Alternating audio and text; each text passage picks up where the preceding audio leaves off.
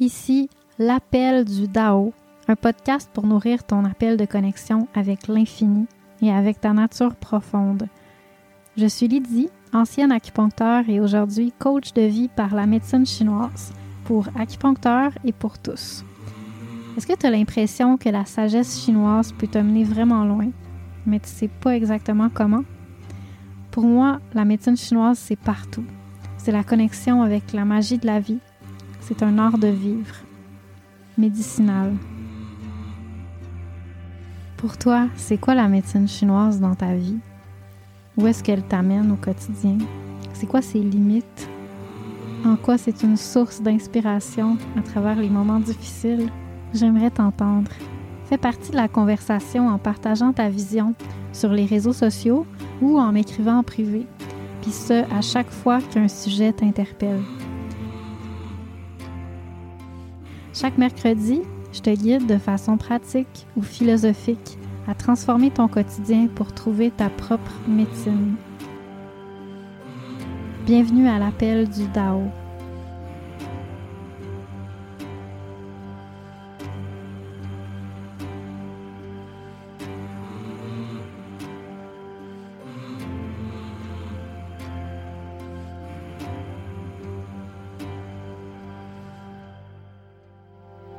Bienvenue à l'épisode 12 de l'Appel du Dao, dans lequel j'ai décidé d'interviewer Jade Brunel, qui a la compagnie euh, Wow Tea pour Way of euh, We Are One, pardon. Euh, elle, nous en parle un petit peu dans l'épisode. Et j'ai décidé de l'interviewer parce que je trouvais ça vraiment beau et inspirant, qu'est-ce qu'elle fait. premièrement, elle importe des thés de grande qualité à travers son entreprise. Et aussi, elle donne une formation en ligne sur la voie du thé euh, qui a émergé suite à de nombreux voyages et des super belles rencontres avec euh, plusieurs euh, personnes qui pratiquent la voie du thé. Alors, elle nous partage dans sa formation quelque chose de vraiment beau que j'ai eu la chance de découvrir, de commencer à découvrir avec elle et je trouvais ça vraiment inspirant de, vous la faire euh, découvrir aussi si vous la connaissez pas déjà. Alors, euh, euh, pour vous mentionner, cette entrevue-là a eu lieu il y a de ça plus d'un mois. Donc, il y a peut-être un petit décalage dans les choses que je dis par rapport à maintenant parce que j'ai déjà débuté sa formation.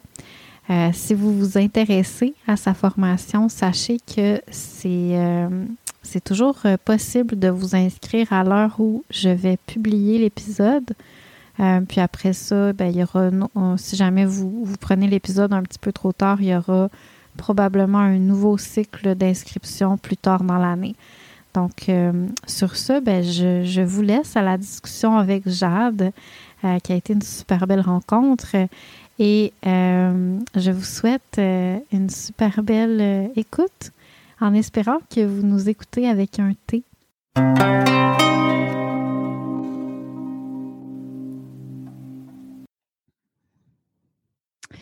Hello Jade, merci d'être avec nous aujourd'hui.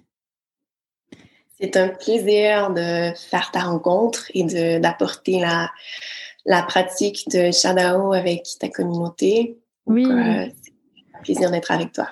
Oui, je suis très contente de te recevoir. Je trouve que c'est euh, super inspirant, qu'est-ce que tu fais. Puis, euh, je trouve que c'est très pertinent dans l'esprit un petit peu euh, hors de vivre médicinal chinois. Puis, un petit peu tout ce qui est dans la médecine de, de, de toutes ces petites modalités-là, comme le thé, qui fait tellement profondément partie de la culture chinoise, puis en même temps qui est très incompris chez, chez nous, les, les Occidentaux. Donc, euh, je trouve que c'est bien. Puis en plus, tu fais ça de façon très, euh, très euh, correcte. Disons, tu vas vraiment chercher les, racines historiques pour aller chercher le plus de, d'authenticité puis de, de, concret dans tout ça. Donc, ben, je suis très heureuse de te recevoir. Alors, ben, pour commencer, peut-être si les gens, je crois que la majorité de ma communauté ne te connaissent pas. Donc, si tu veux nous raconter un petit peu euh, qu'est-ce que tu fais dans la vie, c'est quoi ton histoire, comment est-ce que ça t'a amené jusqu'au thé? Hmm. Ben, d'abord, je suis du Québec. Donc, hmm. euh, j'ai pas, j'ai pas été au Québec depuis très longtemps quand même, mais euh, voilà. Ça a démarré là, en fait, une histoire, euh, il y a à peu près 11 ans. on m'a offert, je pense que c'est une personne qui était connectée avec Camille Sinensis qui m'a offert du puer il y a à peu près 11 ans. Et à ce moment-là, je ne savais pas encore à quel point ça deviendrait une partie importante de ma vie, jusqu'au moment où, quelques mois plus tard, ma mère est décédée du cancer.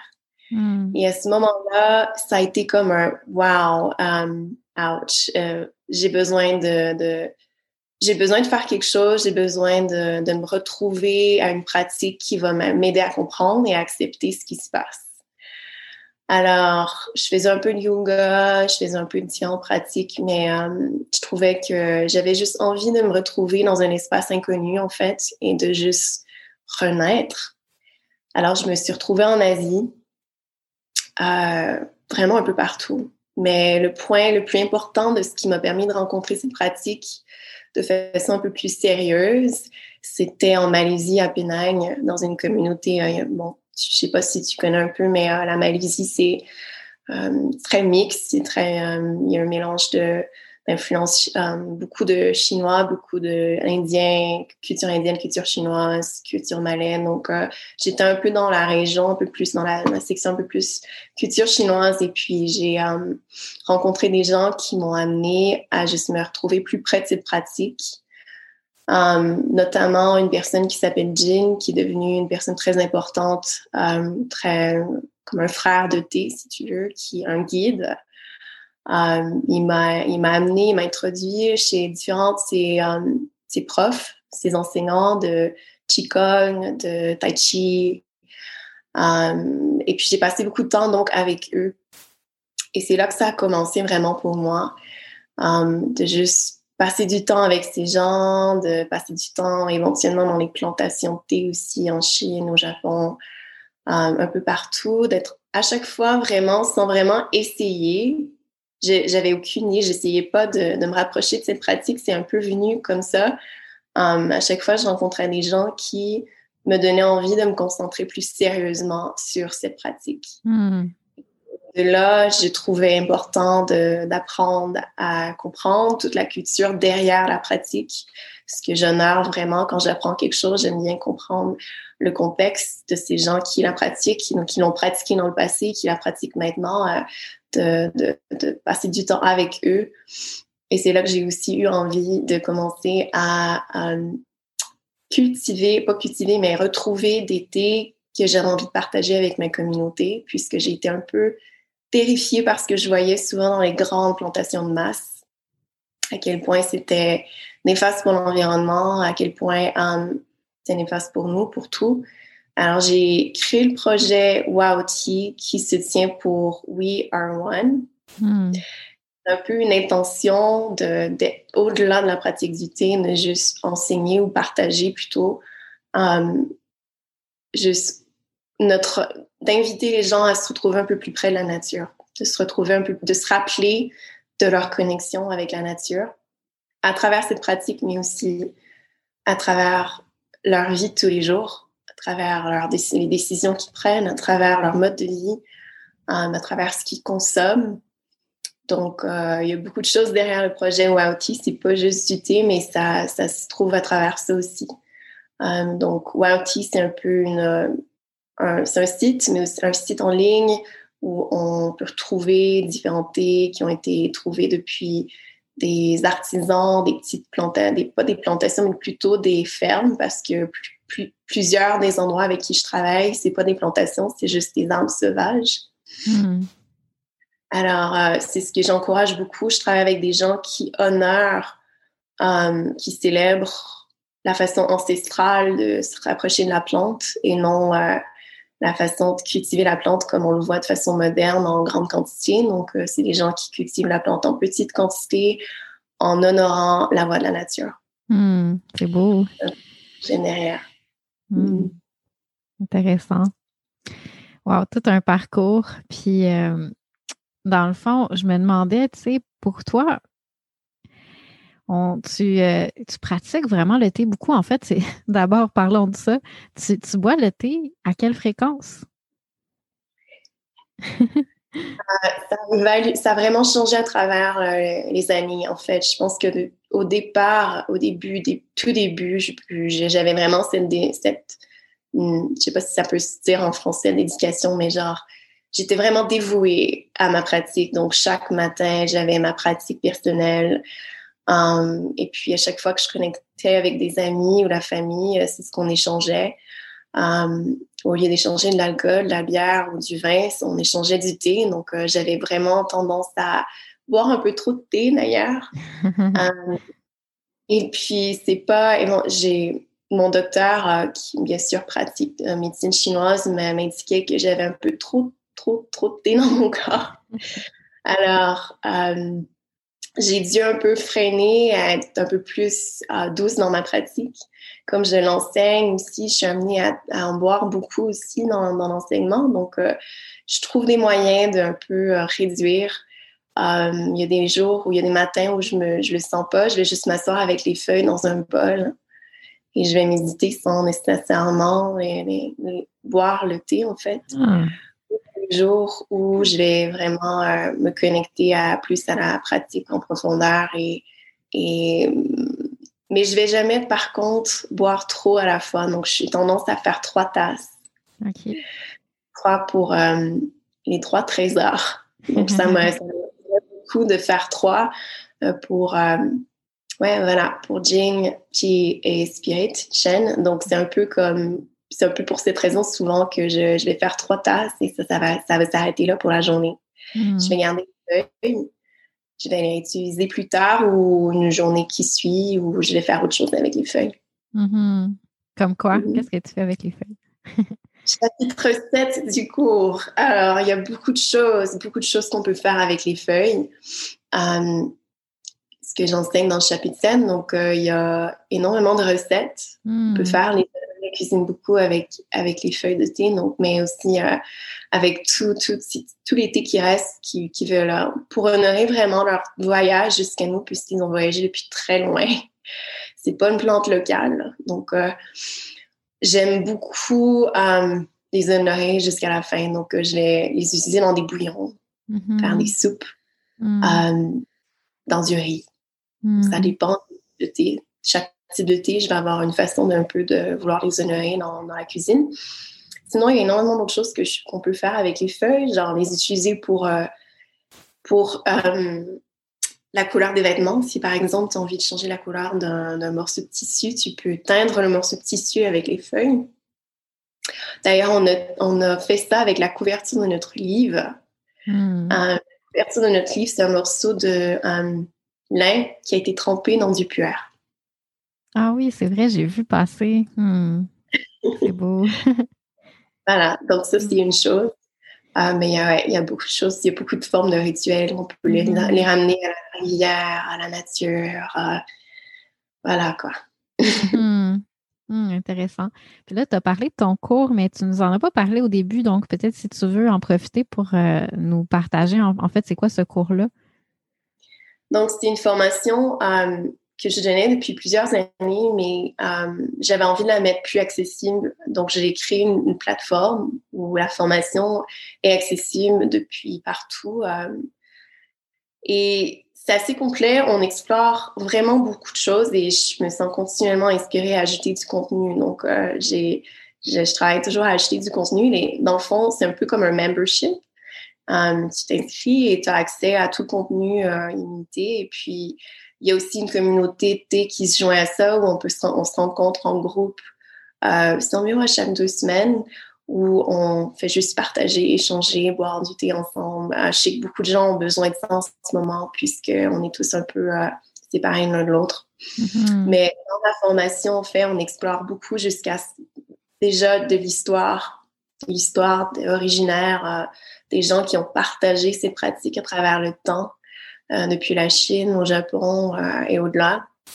Donc, on travaille beaucoup sur l'histoire, ce que je considère vraiment important.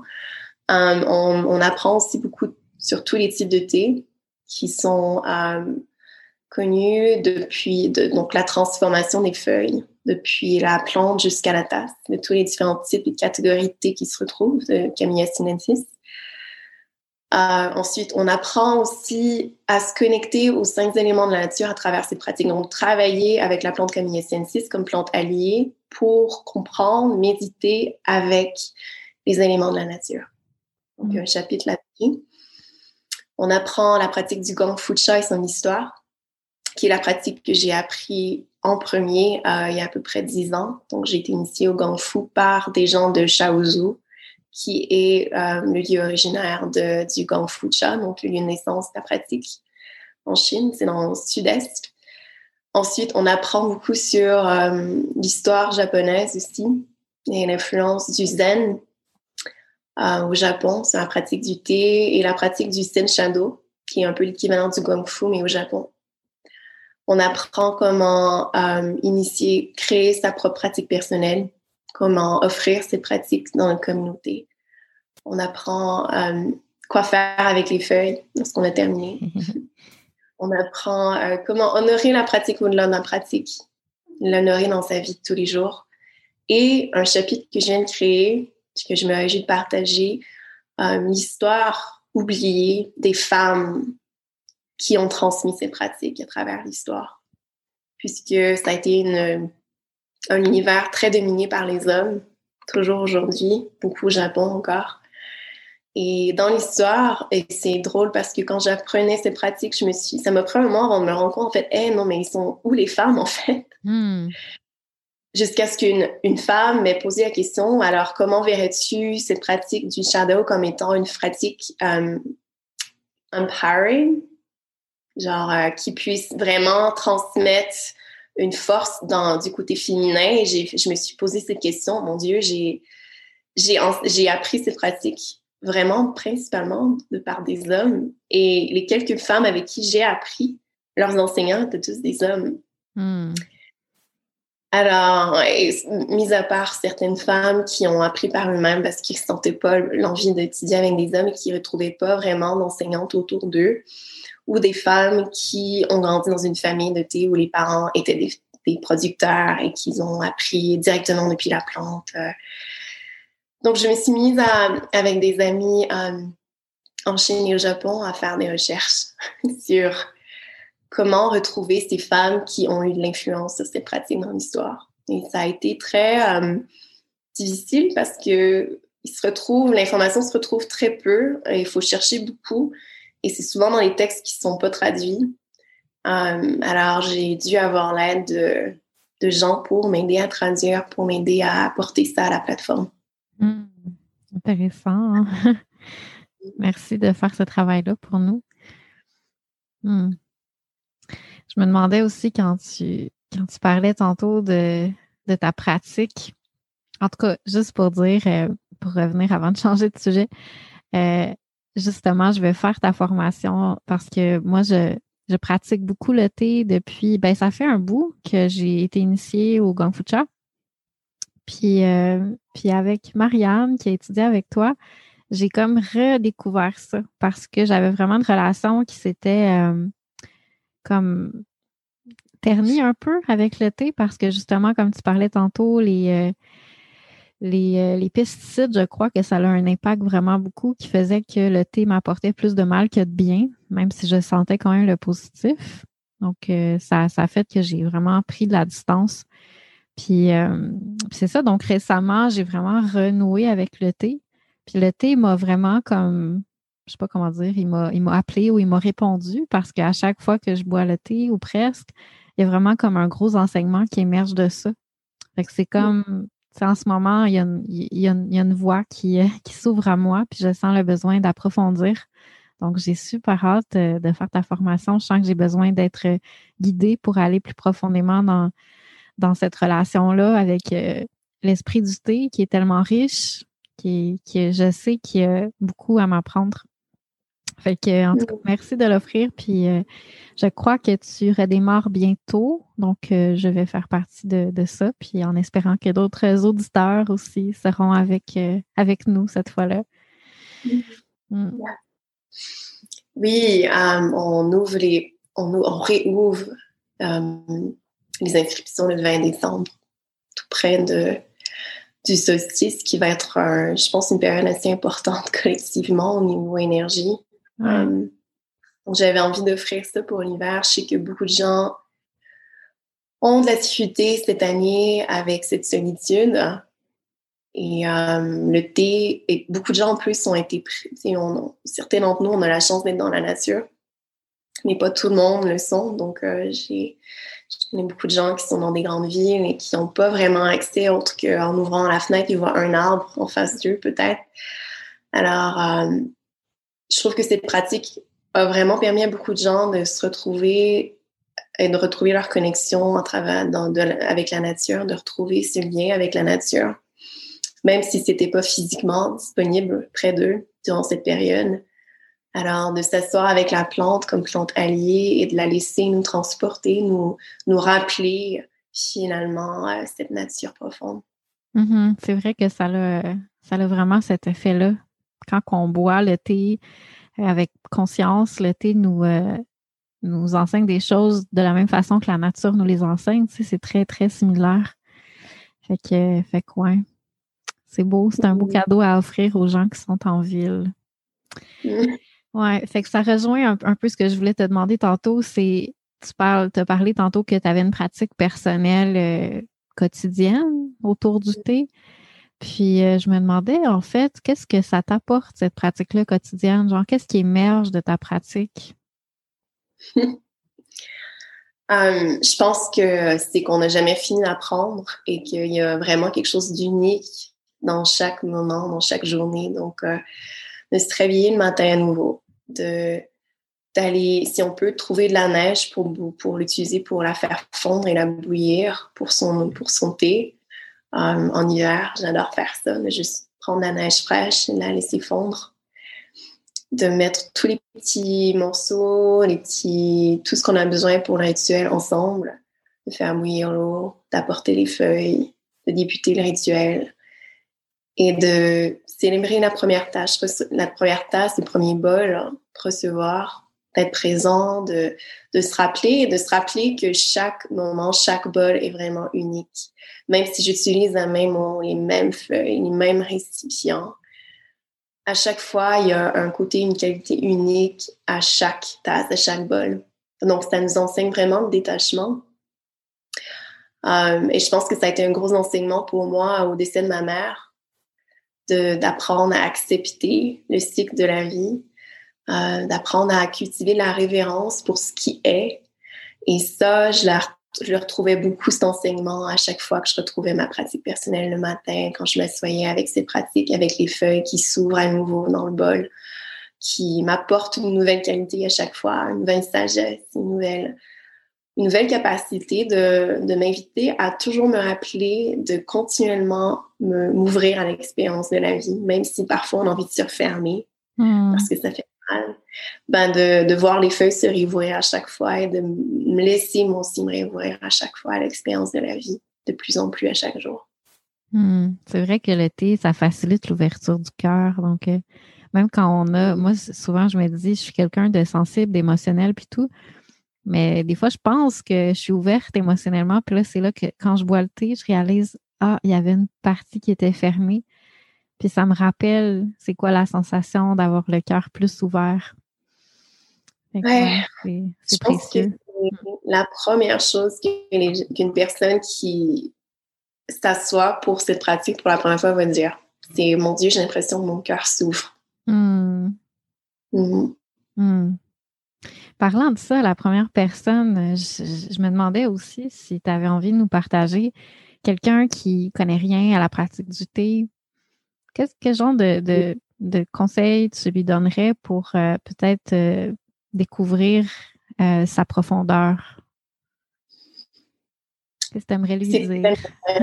Oui, que c'est tellement simple et accessible. Um, que l'essentiel de cette pratique, c'est vraiment les feuilles et l'eau. Il n'y a pas besoin de se compliquer plus que ça. Um, une personne qui veut, d'ailleurs, c'est ce qu'on fait dans la formation au départ.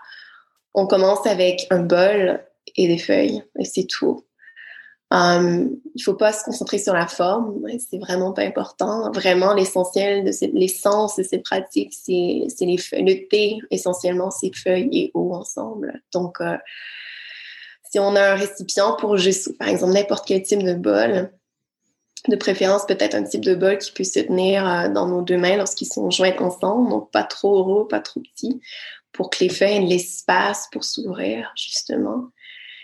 Pas dans un tea bag, pas dans un sachet, parce que c'est comme de dire aux feuilles, non, tu peux pas t'ouvrir. Donc, de leur laisser tout l'espace disponible. Si ce qu'on a à la maison, c'est un sachet de thé, donc on, fait juste couper les sachets et on libère les feuilles dans, le bol. On les laisse s'ouvrir. Je pense que c'est vraiment ça. C'est vraiment simple, en fait. Je pense que beaucoup de gens vont voir des photos sur les médias sociaux et vont s'imaginer que c'est compliqué puisqu'on se concentre sur la forme dans une photo, bien sûr. On veut que la photo soit jolie. Mais, mais l'essence du Chanao, c'est vraiment tout ce qui existe au-delà de la forme. Et ça, on retrouve ça dans la simplicité de simplement de juste recevoir les feuilles l'eau dans n'importe quel récipient qui est disponible pour nous. Donc, si on a envie d'essayer, de s'asseoir en pleine conscience, en méditation avec cette pratique. On trouve les feuilles thé qu'on a de disponibles, on trouve de l'eau chaude, on trouve un récipient qui puisse les transporter ensemble, leur permettre de s'ouvrir et on s'assoit et on reçoit. Hmm. Puis on reçoit quoi? Présence. On hmm. reçoit. Présence, c'est un mot très surutilisé aussi, donc c'est très vague. Hein. Pour beaucoup, ça veut dire quelque chose de vraiment unique. Donc, on, je pense qu'on comprend ce que ça veut dire présence pour nous, en hmm. fait, durant ce processus. Hmm. Parlant de ça, c'est ça. Tu me fais penser que j'ai remarqué que toute la magie qui se passe dans ma vie avec le thé se passe quand que je suis pas en train de faire autre chose quand je bois le thé. Puis ça, hmm. c'est tellement difficile parce qu'on a tellement de choses à faire. Tu sais, on se dit, ah, je vais je vais aller chercher l'effet thérapeutique en même temps que je vais faire ce que j'ai à faire ici maintenant. Tu sais. Fait on, prend ça sur le coin de la table en se disant ça va être correct. Mais à chaque fois, c'est comme je perds vraiment, je perds. Euh, ben, en fait, tu sais, je pense pas que je perds quelque chose, je le réalise pas, mais c'est vraiment à force de le boire sans rien faire d'autre que là, je réalise toutes les fois que j'ai bu le même thé en faisant d'autres choses, j'ai perdu son, enseignement ou sa sagesse parce que je n'étais pas présente pour le recevoir. Hmm. Hmm. Justement, je pense que de, se rappeler à quel point c'est simple, mais aussi c'est tellement c'est tellement difficile d'être dans la simplicité. Parfois, on aime se compliquer les choses, on aime faire plein de choses à la fois. Donc, de retrouver la simplicité, d'honorer la simplicité, la présence dans la simplicité. Donc, feuille, eau, bol, présence, de simplement être dédié, dévoué à ce moment, aux feuilles qui mmh. s'ouvrent dans l'eau, à ce qui se passe en nous quand l'énergie s'éveille, elle se déplace de différentes façons en fonction peut-être du thé qu'on boit. Donc, il va y avoir soit l'énergie du bois qui se déplace, l'énergie du feu. Donc, le bois a tendance à monter, l'énergie du feu va se retrouver beaucoup ici, mais tu sais ces choses-là. Donc, l'énergie de la terre va redescendre, l'énergie de l'eau va être très calme. Donc, l'énergie du métal, c'est un peu, moi, je le vois un peu, euh, puisque le métal, dans notre pratique, c'est pas lié à aucun type de thé. De Camilla sinensis, en fait, des herbes daoïstes donc, c'est un peu différent. Mais euh, voilà, donc c'est chapitre 3. Donc, on apprend à...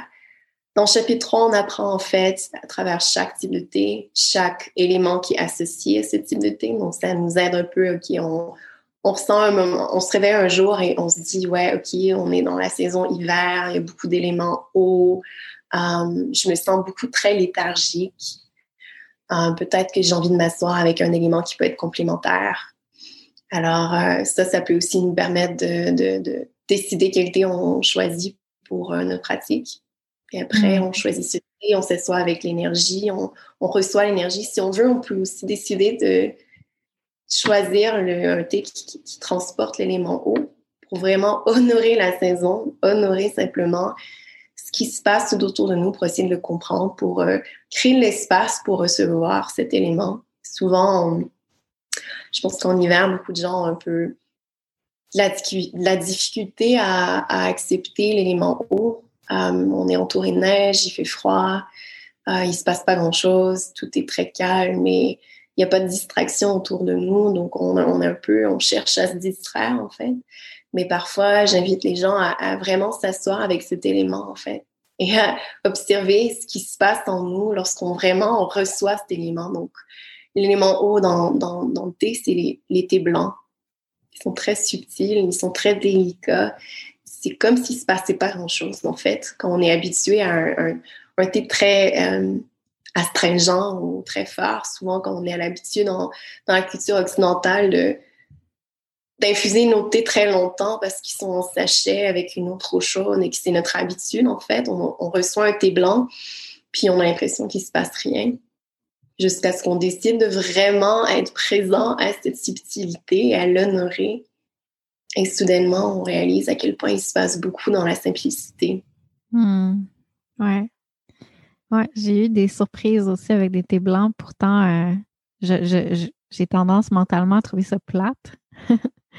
mais, euh, ouais, mais j'ai, euh, tu sais, fait que je, je, résonne avec ce que tu dis. Mais j'ai eu des beaux moments. Je me souviens, entre autres, un moment que j'ai raconté dans le podcast que j'ai euh, enregistré avec, euh, avec Marianne, dans lequel on buvait un thé blanc avec ma mère, puis ça l'a rejoint vraiment une profonde blessure qu'elle avait, puis ça l'a aidé à la retoucher, puis à la.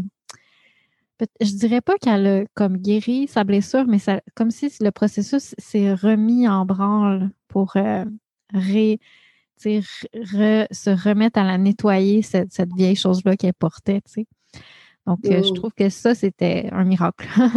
Juste pour euh, dans, le, dans le contexte. Fait, que, oui, il y a de la profondeur euh, des fois dans les choses où on ne s'attend pas. Fait que c'est intéressant. J'aime beaucoup quand tu parles de la médecine de, de chaque type de thé.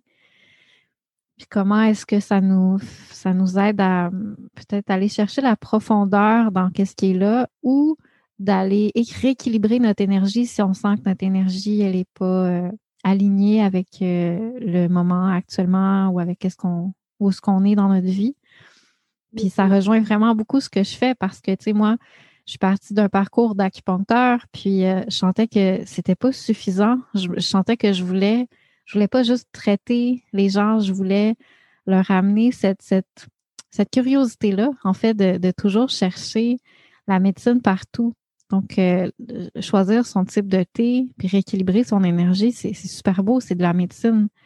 Après ça, c'est de dire, ah, tiens, aujourd'hui, j'ai besoin de yin, donc je vais aller chercher ce qui est yin dans la nature pour m'aider. Puis là, ces temps-ci, vu que c'est une saison yin, je parle beaucoup de la médecine de la noirceur, la médecine du froid aussi. Je pense que je vais faire un podcast là-dessus bientôt. Euh, il y a comme tellement de choses dans la nature qui, en fait, sont profondément médicinaux si on prend le temps de les accueillir, puis les ressentir, puis voir qu'est-ce qu'ils font bouger en nous, comment ils font équilibrer les choses en nous, comment ils nous guident à trouver leur sagesse. Tu sais, le froid, c'est pas juste que ça nous, ça nous calme, ça nous enracine, ça nous ramène vers l'intérieur, mais c'est aussi que ça nous force, ça nous éduque à être plus forts à bouger mm. plus, à être moins stagné, stagnant parce qu'on on doit survivre au froid. Donc, il n'y a, pas seulement un, effet énergétique, mais il y a aussi un enseignement qui, émerge de ça. pour chaque élément de la nature, que ce soit le, choix de la plante, le choix du thé, euh, le choix de, la façon dont on, on, choisit d'habiter notre journée, ça peut être profondément médicinal. Fait que, fait que c'est très beau. J'ai super hâte d'apprendre euh, tous les détails avec toi. Ça va être intéressant. Ouais, je pense que c'est la façon la plus. Euh, si on me demandait de quelle façon considères-tu la plante kémiacinésis comme une médecine? Je pense que c'est ça, c'est vraiment euh, sa capacité de nous transmettre les éléments de la nature à travers ses pratiques, donc de chaque type de thé, d'avoir une capacité de nous bouger à l'intérieur, de, se déplacer à l'intérieur de nous et nous transmettre une sagesse qui parfois euh, on avait besoin de, se rappeler. Souvent, j'encourage soit une personne qui a de la difficulté avec une saison de s'asseoir carrément avec le thé qui transporte cet élément pour comprendre pourquoi ça les met autant inconfortable. Parfois, on a besoin de, de, créer de l'espace pour l'élément pour pouvoir euh, lui permettre de nous transmettre pourquoi c'est ça nous crée un, pourquoi c'est inconfortable quoi pour nous. Qu'est-ce que hmm. ça nous ramène? Ou parfois, on a simplement besoin aussi d'un complément, donc euh, d'un élément qui puisse euh, être complémentaire. Hmm. oui. Puis tu sais, la médecine du thé, moi aussi, une autre chose qui, qui, que je réalise de plus en plus, puis je n'ai pas lu beaucoup sur le thé, mais là, je commence à peine, puis je découvre ça aussi dans les livres. C'est la beauté de recevoir un enseignement qui est complètement non verbal. sais, de nos jours, les enseignements spirituels sont toujours verbaux qu'on reçoit. C'est complètement non verbal. Puis aussi la beauté de que ça émerge de sensations corporelles, tu sais. Comment est-ce mmh. qu'une sensation corporelle qui peut peut-être sembler anodine, une sensation de chaleur euh, au niveau de l'épaule ou euh, une sensation au niveau du, palais ou des sensations qui peuvent avoir l'air tellement anodines. Puis là, quand on prend le temps d'être avec, ça nous ouvre complètement sur une nouvelle perception. Comme récemment, j'avais une, une, collègue et amie, c'est une participante de la formation ligne à ligne ta vie. Puis elle était de passage chez moi, on a bu le thé. Puis euh, en buvant le thé, en fait, pendant tout le temps qu'elle était là, elle me parlait d'une un, blocage qu'elle a profondément dans le dos mmh. depuis euh, très, très longtemps, comme un blocage que, peu importe le mouvement qu'elle fait, elle, a réussi de le délier un peu, mais c'est toujours là. Puis je crois qu'elle me disait que c'était associé à une scoliose. Et euh, elle croit profondément qu'elle pourrait trouver une solution. Puis, mais elle ne sait pas exactement où, quoi, c'est quoi, c'est lié à quel état psychologique, c'est lié à quoi en elle? Puis quand on a bu le thé, c'était un puer euh, Rain Butter de Western Puis, euh, en dedans de quand même pas longtemps, dans les premières fois qu'on a les premières euh, tasses, elle a senti vraiment que ça, ça venait toucher à l'attention au niveau du dos, puis ça venait à lui montrer comme, comment placer son dos correctement pour se sentir bien. Juste par la sensation corporelle, c'est comme ça réveillait cette sensation-là, puis ça montrait par la. Parce que veut, veut pas, le thé nous éduque à être plus conscient, nous ouvre nos yeux, il ouvre notre cœur. Le cœur est relié à la perception correcte des choses. C'est comme s'il permettait d'ouvrir vraiment au niveau euh, des perceptions pour comprendre ce qui était associé à ça. Puis, euh, il y avait un autre élément à tout ça. je pense qu'il y avait un lien avec son état émotionnel dans lequel elle a cette tension-là mais elle n'est pas arrivée jusqu'au bout du processus. Donc, euh, j'ai très hâte de voir s'il y a d'autres séances de thé qui vont l'apporter. Peut-être même, sais, quand, un thé nous a partagé un bout d'enseignement, des fois, on a envie de continuer avec le même thé, voir s'il ne pourrait pas nous amener plus loin. Donc, euh, j'ai hâte de voir, mais juste ça, pour moi, c'était très, très significatif de voir, tu sais, comment c'est par les sensations. Puis moi, j'en ai eu beaucoup des expériences que par les sensations, j'ai reçu des enseignements qui m'ont fait comprendre des choses que j'avais appris théoriquement, mais que j'avais jamais compris dans mon corps. Et c'est super mmh. précieux. Je me souviens plus du tout qui, mais lorsque j'étais en Chine, dans les plantations de thé euh, du Yunnan, j'étais assise avec une personne euh, et qui m'a partagé que le thé, la première tasse, réveille les sens. La seconde tasse réveille le mouvement de l'énergie et notre cœur nous permettent de se rappeler comment s'ouvrir à cette énergie. Et la troisième tasse nous ouvre au-delà de la forme, nous rappelle à quel point on est connecté avec tout ce qui nous entoure. Hmm, tellement. Donc à chaque fois qu'on ajoute une tasse de plus, on reçoit quelque chose de plus. On reçoit, on, on, découvre un peu plus la sagesse de ce, de ce thé. Donc je recommanderais vivement à cette personne de se rasseoir avec ce même thé hmm. et de boire une, deux, trois, quatre tasses peut-être et à chaque fois d'observer ce qui se passe. Hmm. Ouais, c'est vraiment. Moi, je me sens. C'est peut-être juste mon imaginaire, là, mais je me sens comme des fois comme si c'est vraiment comme il y, a, un esprit invisible lié à ce thé-là qui vient communiquer avec moi, puis qui est là, puis que je peux comme sentir sa présence ou connecter avec dans, un, dans une sphère non verbale, mais tu sais, comme un dialogue qui est, réel. Mais je pense que c'est vraiment ça, ouais. C'est l'esprit des cinq éléments qui, qui se promènent ou qui se déplacent en nous, qui nous rappellent à quel point on est fait hmm. de tout ce qui nous entoure. Mm-hmm. Ouais, Et on oublie souvent à quel point on est connecté. Oui, mm-hmm. exact. Peu importe comment on le nomme, dans le fond, tu sais que quel, esprit, quelle, quelle, présence est là. Il y, a, une présence. Quand on boit le thé, il y a une présence qui est là, qui nous guide. Bien sûr, oui. Ouais, mm-hmm. très riche. Ah, merci de partager ça avec nous. Une autre question que, j'avais envie peut-être euh, de, te demander, c'est par rapport à tes expériences concrètes avec le thé, mais tu nous as déjà comme ouvert beaucoup la voie avec euh, ce que tu as vécu avec ta mère. Puis, tu je ressens vraiment qu'est-ce que tu veux dire par euh, ouvrir son cœur à l'expérience du deuil, puis aimer la vie malgré tout ça. Fait que, je comprends déjà comment le thé peut t'avoir comme profondément euh, apporté dans cette guérison-là. Puis je me demandais s'il y avait d'autres souvenirs particuliers que tu sens que le thé t'a apporté dans ce moment-là une réalisation ou une médecine particulière que tu aurais envie de nous partager pour nous ouvrir des horizons? Peut-être aussi ça correspond à des souvenirs de personnes avec qui, à qui tu as enseigné le thé. Mon Dieu, j'ai tellement de souvenirs. choisir un, mais euh, je m'appelle une fois, j'étais à l'époque où j'enseignais la formation en personne. Alors, ça fait un moment déjà. Euh, c'était en Californie, quand j'habitais en Californie, et j'avais une. On était au chapitre 5. Et le chapitre 5, c'est euh, le chapitre de la culture japonaise et de la connexion à l'influence du zen sur cette pratique et euh, à quel point c'est lié au Japon. Et puis, il y a une partie où je partage des koans, en fait. Et ça, c'est koan, c'est juste une, une, partie de, de, ce qu'on apprend dans la culture Rinzai Zen. Donc, ça fait partie de. Voilà. Et je partage un koan qui est sur le détachement. Um, et cette étudiante, quand je suis arrivée chez elle, parce que j'allais en personne chez elle, um, elle m'annonce qu'elle se divorce et elle pleurait. Et c'était vraiment difficile pour elle de même s'ouvrir à la pratique. Mais elle a décidé de juste, je vais la faire quand même. Donc euh, voilà. Donc j'ai pas vraiment suivi la, ce que j'aurais fait normalement, si tu veux. J'ai un peu comme laissé aller la, la théorie du chapitre 5 et j'ai vraiment créé un truc pour elle parce que j'avais, je sentais qu'elle avait vraiment besoin d'être soutenue.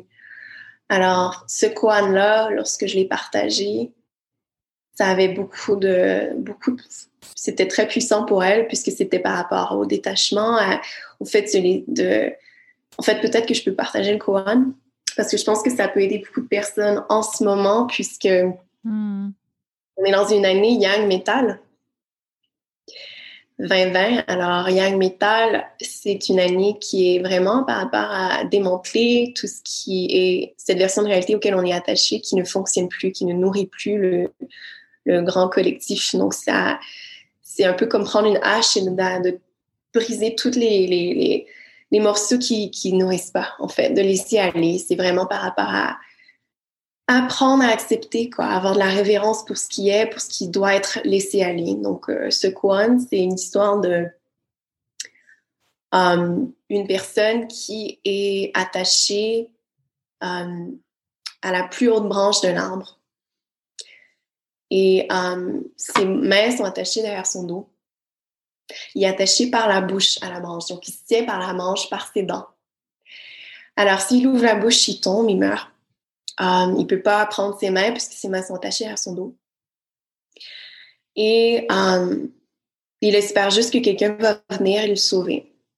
Alors, deux moines marchent vers lui, le voient, et lui dit, OK, Dites-nous une chose, une chose qui va sauver votre vie maintenant.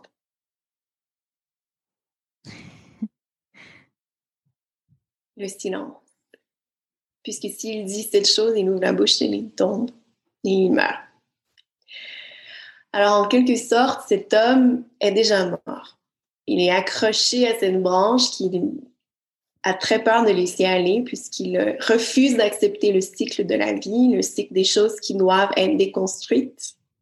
Mais parfois, pour retrouver ce cycle, retrouver le cycle du, un cycle qui n'a pas de début, qui n'a pas de fin, qui est sans cesse en mouvement, il faut laisser aller.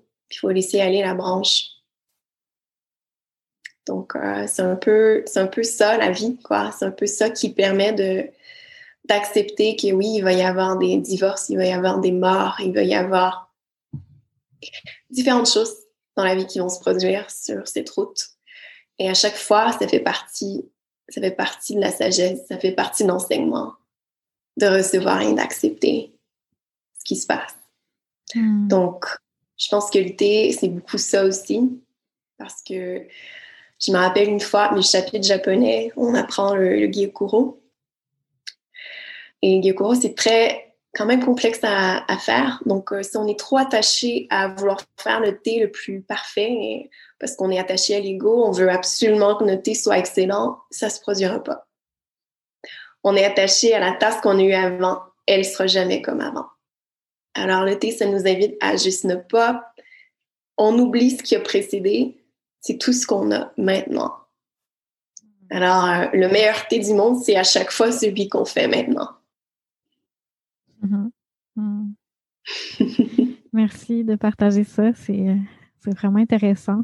J'ai très hâte de voir ça, de découvrir ça. Dans une pratique aussi, tu sais, c'est j'ai instauré une pratique quotidienne ou presque quotidienne de thé récemment, puis euh, le fait de pouvoir connecter avec d'autres personnes, je pense que c'est super précieux. Aller chercher plus de profondeur à travers ça. Mm. Ben, merci pour partager ton souvenir. Comment est-ce que ça a été euh, une médecine pour cette personne-là, que ça l'a ça a fait partie de son processus? C'est fou comment le thé, ça peut être une médecine autant pour euh, tous les désordres du corps que les désordres du cœur, puis au niveau de l'esprit aussi. Ça nous aide à voir plus clair, donc ça, ça dénoue l'esprit aussi. Mm. Merci. Euh, je pense que c'est ça. Euh, peut-être aussi, j'aurais mis vite comme ça, tu sais, euh, toi, tu utilises le mot chadao, qui est la voix du thé. Puis, euh, c'est un, un, terme traditionnel. Donc, peut-être j'aurais aimé avoir ta définition de ça. Tu sais, en quoi, pour toi, c'est une voix? Puis, est-ce que c'est une voix que tu pourrais même dire que tu considères comme complète pour amener vers la réalisation complète de l'être humain, tu sais, ou de quelle façon euh, euh, c'est une voix. Fait que ça, nous partager ça un petit peu. Alors, la voix de la nature, c'est aussi la. Pardon, la voix du thé, c'est un peu la voix de la nature. Donc, c'est ce que je mm-hmm. cherchais à dire.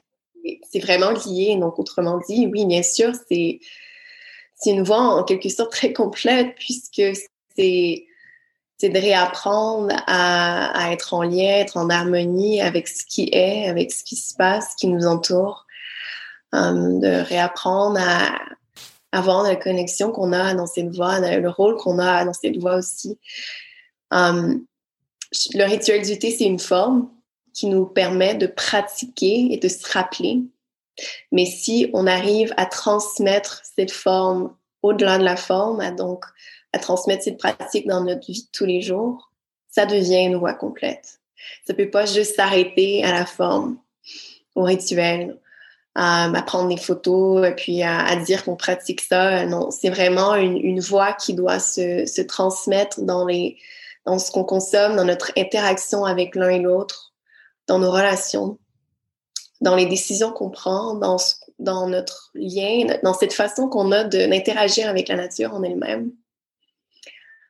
Um, je pense que um, c'est des trucs vraiment simples, mais par exemple, dans le projet WowT, donc la, compagnie que j'ai, tout ce que j'utilise est compostable. Um, c'est un petit geste comme ça, mais c'est un gros geste en même temps. Donc, tout ce que je décide de, d'amener dans ce projet doit être un bénéfice pour la nature, doit être une façon d'honorer la nature. Donc, pas juste dans la pratique en elle-même, mais aussi dans les décisions de ce que je fais tous les jours et aussi la, um, les décisions d'accepter de, ou de ne pas accepter ce qui se passe autour de nous aussi. Um, la décision de, de comment on vit avec, avec les gens qui nous entourent aussi. Comment on communique, comment on, décide de créer l'espace pour eux, pour nous. Comment on se rappelle de, de se nourrir soi-même aussi. Donc, c'est vraiment tout. C'est assez complet, je pense, je pense, puisque c'est la voix de la nature en elle-même. Hmm. Mais ça ne doit pas s'arrêter qu'à la forme. Ça doit être vécu au-delà de cette forme, bien sûr. Hmm. Oui. Ben, c'est en fait une des, choses qui, à laquelle ça me fait penser, c'est des choses que j'ai que j'avais réalisées en vivant le thé. Les enseignements qui émergent de ma pratique sont tellement profonds, précieux, que je suis comme, wow, c'est, je peux pas juste enterrer cet enseignement-là dans un autre tasse de thé d'après avec une autre sorte de thé, puis aller chercher un autre enseignement parce que avant d'en boire un autre, puis de recevoir un autre, puis d'emmener ça plus loin en arrière, tu sais, c'est comme si je sens qu'il faut que je me donne de l'espace pour intégrer. Tu sais, j'ai un, un message qui est arrivé, le thé m'a fait réaliser quelque chose, puis après, il faut que je le mette en action dans ma vie. Puis après, je vais aller chercher une autre tasse de thé avec d'autres choses qui vont m'émerger, que je ne sais pas quoi, mais qui va être une, surprise euh, qui va venir de, du thé lui-même. Mais si je, bois trop le thé, je réalise que je perds, je perds un petit peu euh, la substance de l'enseignement parce que je n'ai pas le temps de l'intégrer. Puis pour avoir, tu sais, c'est pas juste comme avoir accumulé plein d'enseignements, tu sais. Il faut avoir de l'espace, il faut avoir euh, du vide pour avoir euh, l'énergie de, l'enseigner. Fait que ça rejoint vraiment euh, ce que tu dis, là, tu sais. Hmm. Oui, ça doit être considéré comme une médecine, bien sûr. Donc, je sais que beaucoup de mes amis en Chine au Japon vont boire beaucoup, beaucoup, beaucoup de thé dans leur journée.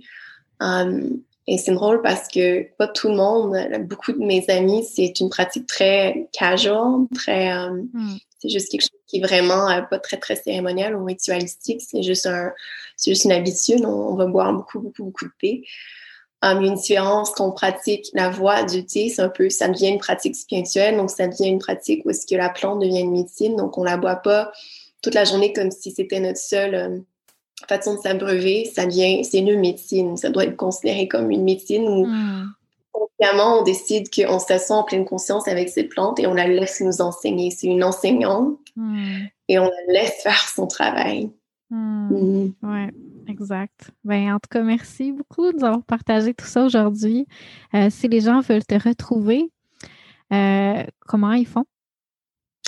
Donc, wowty.com, c'est W-A-O-T-E-A.com.